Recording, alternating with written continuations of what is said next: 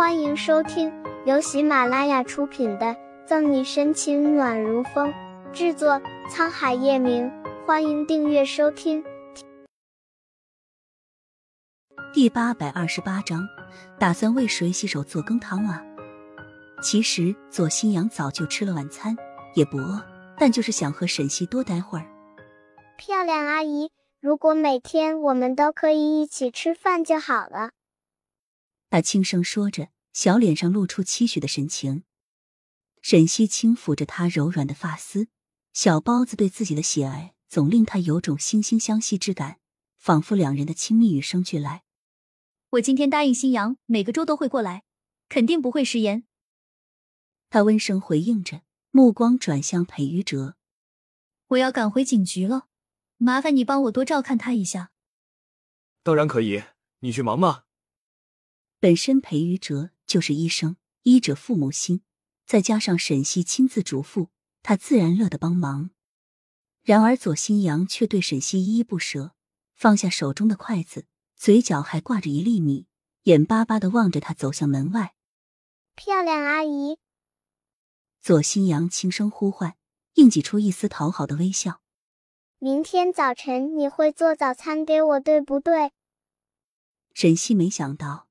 刚才随口答应小包子的话，他还记在心里，温和的点点头。当然，二人一大一小相视而笑。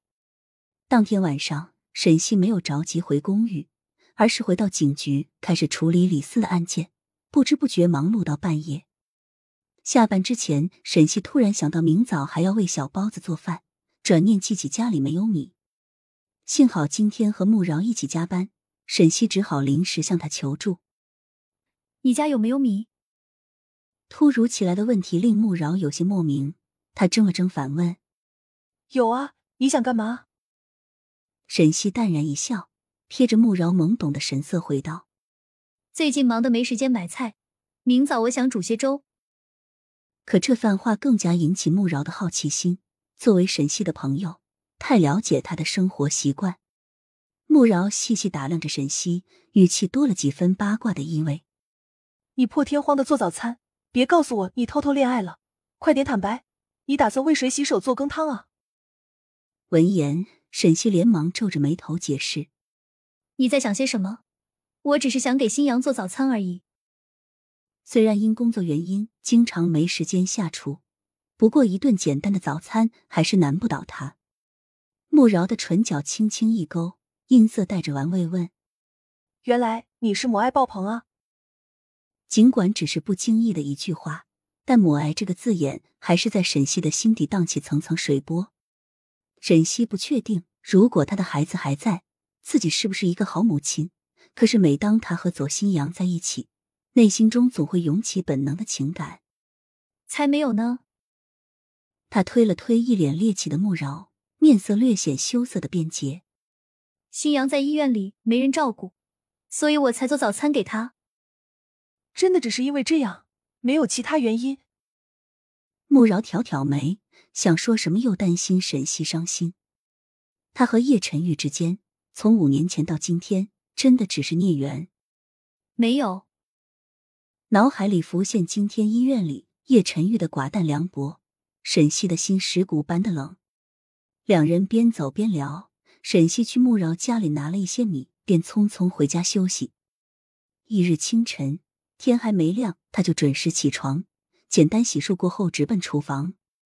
除了前段时间他受伤，左新阳悄悄跑来，这是沈西第一次做饭给小包子，所以他格外用心，而且考虑到病情，用有限的食材做出最丰盛的早餐。八点钟，他准时出现在住院部走廊，轻轻推门。